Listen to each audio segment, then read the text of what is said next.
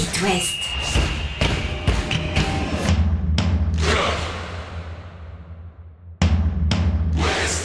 Cop West. Chaque lundi et jeudi à 20h. Simon Rongoat, Catel Lagré. Bonsoir Catel Lagré. Bonsoir Simon Rengoat. C'était Coupe de France ce week-end. Il faisait froid sur les terrains. Ouf. Il faisait froid et la logique a été respectée partout. Oui, sauf à- euh, pour Vierzon, Il y a qui plus de sorti petits le puits. Ouais, bon, au tir on au s'en but, fout un une, peu. deux Ouais. contre une haine, Ouais. tout le monde s'en fout. Mais globalement, euh, les gros sont là et donc on n'aura pas euh, la belle histoire du club de Non, régional qui est en demi-finale, etc. C'est terminé. Notamment pour nos copains des Herbiers qu'on salue, battus à domicile par Reims, 3 buts à 0. Il n'y a pas eu photo entre les, les Rémois, pensionnaires de Ligue 1 et, et nos Vendéens. Et puis pour Plabennec, on a vu le coach, hein, euh, Nicolas Clorac au- hein. téléphone. Ça, ça a bien accroché Mm. Grenoble. Ça se termine à 1-0.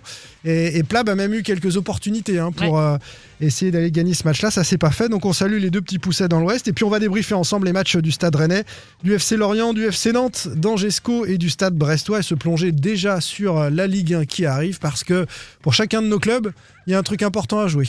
À part peut-être Lorient, si ce n'est le top 10, les autres, c'est le feu partout, soit pour l'Europe, soit pour le maintien évidemment. Et on se plonge dans tous ces matchs-là. Chaque lundi et jeudi, C'est Cop West sur It West. On commence, Catel, avec euh, le Stade Rennais. C'était vendredi soir, défaite 1 but à 0 sur la pelouse du Vélodrome face à l'Olympique de Marseille en 16e de finale de, de cette Coupe de France.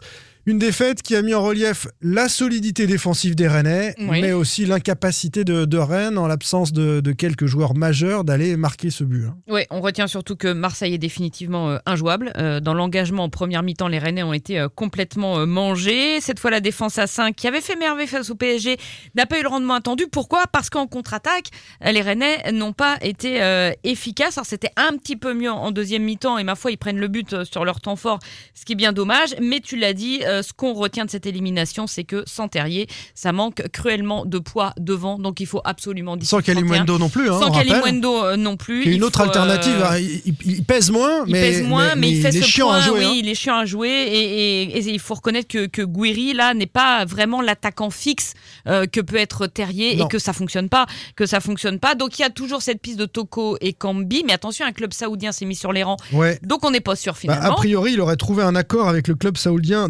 d'Al-Shabaab. Ouais, voilà. Donc, Euh, euh, bon. Toko et Kambi, donc ça se refroidit clairement pour le Stade Rennais qui va devoir miser sur un autre cheval. On écoute le, le débrief du coach Genesio après le match et, et on poursuit sur le mercato Rennais. On a poussé, on a eu euh, plus de possession, plus de justesse technique. Il nous a manqué un peu plus de poids devant, je dirais, pour avoir des situations. Il y en a eu très peu, pas suffisamment en tout cas, même si c'était un match assez fermé des, des deux côtés. Puis on encaisse un but un peu malheureux en voulant jouer une touche assez vite alors qu'on est un peu en- des positions de déséquilibre et on se fait contrer. C'est comme ça, c'est une bonne équipe en face. On savait que ce serait difficile, mais ce que je leur ai dit à la mi-temps, on a, on a bien défendu face à une équipe qui pose beaucoup de problèmes parce qu'ils utilisent très très bien la largeur. Mais il nous a manqué euh, de la justesse technique, des meilleurs choix à la récupération du ballon, des appels plus complémentaires aussi pour, euh, pour faire mieux et se créer des situations qu'on a- qu'on n'a pas su euh, avoir en première mi-temps. Ça vous conforte Bruno dans l'idée de vous renforcer devant, ce que vous nous disiez dans, dans l'avant-match? Oui, oui, bien sûr. De toute façon, c'est pas ce match-là qui, euh, qui change quelque chose. hein. On sait qu'on a- qu'on en a besoin. Mes joueurs ont quand même euh, répondu à ce que, ce que j'attendais d'eux parce qu'on vient de jouer une équipe ici qui est, qui est très très performante, très puissante.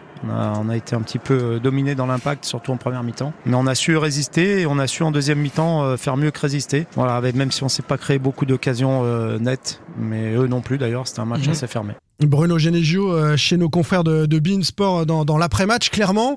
Euh, c'est pas ce match-là qui me donne envie de recruter, mais enfin, c'est pas ce match-là qui va lui donner de- envie de ne plus recruter. Non, non, le Donc, manque, Rennes est, le manque est cherche. criant. Ouais, Rennes cherche. Il va falloir que Rennes, euh, Rennes trouve parce que euh, ils vont pas pouvoir comme ça et en Europa League et en championnat viser le podium ou le pied du podium tant que Martin Terrier n'est pas revenu. Bourigeau est sorti un peu blessé, donc là on croise les doigts très fort parce qu'il manquerait plus que ça. Ou après un carton, il sera suspendu pour la réception de Strasbourg. Ça, ce sera la semaine prochaine. Et puis Maillard m'a beaucoup inquiété parce qu'il était complètement à côté de ses pompes et c'est pas la première Il fois. a pris deux dans l'équipe. Laurent Maillard. C'était une catastrophe. Ah, il est sur courant alternatif ouais, À parfois. de, de- d'abord le but, il est pour lui. Ensuite, de, à base de contrôle raté. Enfin bref, le seul point positif que je vois de cette soirée, moi, c'est le retour de Santa Maria, euh, qui a joué 20 minutes, que j'ai trouvé très en forme Mm. et qui tape même la barre et qui aurait pu euh, égaliser. Ça aurait été euh, la belle histoire. Mais en tous les cas, Mais il faut pas trop tirer sur la machine. hein, non, il va Santa reprendre Maria, petit à petit. mais bon, voilà, revenir. réjouissons-nous quand même. C'est vrai. Il nous a Rennes manqué. qui se déplace à Lorient pour le derby vendredi à 21h. On en parlera euh, plus longuement jeudi, bien sûr. Les, les Rennais qui euh, sont toujours à 5 points du podium et de Mm. l'Olympique de Marseille. Justement, Ouais, il va falloir aller chercher ces pas, Marseillais. ouais. Euh, les Rennais à égalité de points avec Monaco avant ce match à Lorient. Les Merlus, eux, se sont qualifiés euh, au bout du suspense. Alors, on n'est plus au bout de 120 minutes, hein, parce que la Coupe de France, maintenant, malheureusement, il n'y a pas de prolongation. Mm. C'est 90 minutes, un but partout face à Bastia et qualif 4-1 au tir au but. Ouais, ça a été un petit peu euh, laborieux avec un grand Vito euh, dans, dans le but. On sait que Lorient cherche un, un autre gardien puisque Mvogo est out encore pendant un bon moment. Mais euh, Euh, depuis le, le début de la saison, même s'il alterne le, le bon et, et le moins bon, là, il faut reconnaître que sur ce match-là, il a été euh, impeccable, notamment pendant la, la séance de, de tir au but. Alors, il a raconté évidemment, mais on le sait, qu'il a été insulté euh, pendant tout le match par une partie des supporters bastiais. Euh, toute sa famille y est passée, nous a-t-il raconté. Bon, bref. Ouais, ça fait, ça fait rire, mais parce Ouais, que c'est ça le fait pas trop folklore, mais ça moi. fait pas rire Ouais, en fait. Non, ça fait pas rire du tout. Euh, Terem Moffi n'a pas fait le voyage en Corse, alors officiellement malade, comme beaucoup de joueurs sur cette fin de mercato. Il y a des virus qui traînent, des vilains petits virus qui font que tout le monde Ouais. est sur le carreau. Terem Moffi euh, qui est sollicité de toutes parts. Ce sera peut-être pas Nice, hein, Et finalement. alors c'est ça, l'imbroglio, c'est que Terem Moffi euh, veut quitter Lorient, il veut aller à Nice. L'OGC Nice, on est quand même à sa troisième offre, là on est à autour de 20 millions pour, Lorient. Mais que veut Lorient? C'est vendre Moffi en Angleterre, Ouais. où ce serait plus cher. Plus Sauf cher. que Moffi, lui, ne veut pas aller jouer en Dans sa Angleterre. progression de carrière, il préfère passer par l'étape niçoise. Et il a raison. Sauf que les Niçois, je vous le dirai tout à l'heure euh, quand on évoquera l'actu nantaise, puisque ça a un lien avec l'arrivée d'Andy Mm. Delors au FC Nantes, les Niçois seraient sur Youssef Nesri. Euh, il devrait débarquer sur la Côte d'Azur et ce serait Donc lui la le, porte va se le refermer. grand attaquant euh, recruté par euh, l'OGC Nice. Donc ça peut être euh, compliqué pour Mofi. On, on suivra cet Et épisode-là. Boigard euh, part en prêt à Pau. Quant à Ouattara, qui a déjà signé, vous le savez, à Bournemouth, il a déjà donné une passe D contre Nottingham Forest dès ce week-end. Lorient donc qualifié pour les huitièmes de finale de la Coupe de France à Bastia au tir au but. Lorient-Rennes, c'est le derby vendredi à 21h. Le FC Nantes, de son côté, le tenant du titre de cette Coupe de France, était en déplacement à Épinal face à l'équipe de Taon, une équipe qui évolue en N3. Et les Nantais ont proposé un spectacle euh, pitoyable. Euh, on va le dire comme ça. C'était sur une pelouse, c'est vrai, difficile, avec Oui, de la neige, des températures froid, négatives. ouais. Ils ont eu très froid, puis ils ont eu très chaud après. Bon, ça, ça- ça nivelle le niveau, comme on dit, hein, c'est ça paraît, ouais. Bon, a priori, c'est ce qui explique euh, la prestation très décevante des, des Nantais. Écoutez, euh, le coach Comboiré, après ce 0-0 qualification au tir au but 4-3, c'est au, micro de l'excellent Jean-Marcel Boudard que vous pourrez trouver en intégralité sur ouestfrance.fr. C'était un match très compliqué, un adversaire difficile. On les, les savait difficiles à manœuvrer, mais là, ils ont été très durs pour nous parce qu'on n'a pas été capable de trouver la faille. On ne s'est pas créé d'énormes euh, occasions, donc euh, ça s'est joué euh, là, la loterie, tir au but. Beaucoup de changements aussi, peut-être, voilà, des automatismes à, à trouver. Il y a eu la rentrée donc, de Florent et de Jaouen. Voilà, après, ça se joue beaucoup mentalement. Euh, Il faut accepter ces conditions-là, il faut se préparer à jouer dans des ouais, conditions climatiques difficiles, sur un terrain compliqué. C'est le charme de- et la difficulté de cette Coupe de France. Mais bon, euh, on, on retient le fait qu'on soit passé. On va être en huitième de finale, voilà, mais on n'a pas fait un grand match. Ah non, c'était pas un grand match. C'est un euphémisme. Bon, écoute, le charme de la coupe, c'est aussi euh, l'ambiance galette saucisse et musique à fond derrière euh, pour les interviews. Et puis les banderoles, est-ce qu'on peut parler des Allez, deux banderoles quand même de, euh, de Taon D'abord, celle en hommage à, à Emiliano Sala. Ils ont Quatre ans déjà, on voilà, pas. Bravo. Et à, et à la neuvième minute, ils ont eu la classe de, de- de saluer euh, euh, Amy. Et puis, ma préférée, l'autre banderole, beaucoup plus taquine. Gardez la recette, on prend la qualif, disaient les supporters à la de Taon. 75e, alors qu'il y avait 0-0, donc que c'était possible. Et, Que c'était possible. en référence au FC Nantes qui euh, n'a pas euh, cédé à la tradition au tour précédent de là, laisser du coup, on sa moitié de recette au club amateur. On n'a pas l'info. Ah ouais, parce que du coup, ils n'ont pas eu la qualif, mais ils ont peut-être eu la recette. Non, on n'a pas, eu- on pas l'info de hein. savoir Mm, si. Nantes avait laissé sa partie de la recette ou pas. Sa part de la recette, c'est 50% hein, de la recette. Euh, Mais pour un petit club comme ça, c'est hyper précieux, tu t'imagines Mais pour Nantes aussi. Mais Plabennec, Ils sont sur Andy Delors. Pla- Mais tu comprends pas, toi Parce que Plabennec, par Ça exemple, paye un quart de la moitié du salaire d'Andy Delors. Plabennec a de gros soucis euh, financiers. euh, ce, ce 16e de finale l'a renfloué les caisses, mais de manière très très intéressante. T'es actionnaire à Plabennec Non, mais je, Non, parce que t'as l'air d'être vraiment contente, donc c'est pour ça. mais je suis très contente Ah bah pour écoute, eux. c'est super. Qu'est-ce qu'on retient de ce triste 0-0 du FC Nantes? D'abord que Rémi Descamps a été décisif sur les tirs au but et, et que bah voilà, il a bien l'intention d'amener à nouveau Nantes en finale puis que ce soit. Lafont qui joue à la finale, hein, comme l'année dernière. Et puis Adjam Mollet, pas mal. Alors Adjam Mollet, Pas pire. euh, Adjam défensivement deux grosses erreurs avec des relances latérales qui ont failli coûter cher au FC Nantes. J'ai pas été convaincu défensivement. Non, Euh, je- En revanche, offensivement, ouais.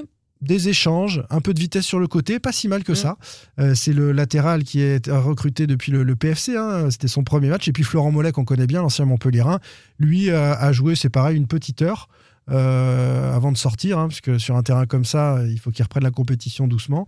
C'est un bon manière de Bon, ballon. à, à voir quand tu auras un petit peu plus d'adversité quand même. C'est un bon manière de ballon, le mollet, et il a aussi euh, une petite patte sur les coups de pied arrêtés à la Bourigeau qui peut, faire, du bien au FC Nantes. Déplacement à Clermont dimanche à 15h pour les Canaries qui sont 13e avec 6 points d'avance sur la zone rouge. Et puis je vous l'ai évoqué, en ce qui concerne le, recrutement, Youssef Nesri devrait débarquer à Nice. Le Marocain aurait donné son accord aux Aiglons. Il va quitter l'Andalousie et Séville.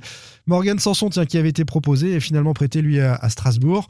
Et euh, on attend euh, Delors. Ça discute toujours avec Nice. Si Nice signe El Nesri, il est possible que ce soit plus facile pour Andy Delors qui patiente euh, à Tours chez ses parents. Oui, parce qu'il attendant, court euh, dans le jardin, lui, voilà, ce en attendant euh, Il va être bien, il va être frais. le coup de fil du, du FC Nantes. Le stade brestois, hier soir, c'était l'affiche du dimanche. Euh, s'est incliné face au Racing Club de Lens. Alors la différence entre les deux équipes, ça a été clairement le réalisme parce Bah que oui. Brest a fait une plutôt euh, euh, correcte entame de match. Et avec aussi un penalty oublié pour le SB29, on n'oublie pas. Et ça, ça peut changer le, le scénario. On écoute le coach euh, Eric Roy nous parler de, de ce match. Pas le réalisme lensois. Je crois que sur les trois premières situations, Lens a marqué trois buts.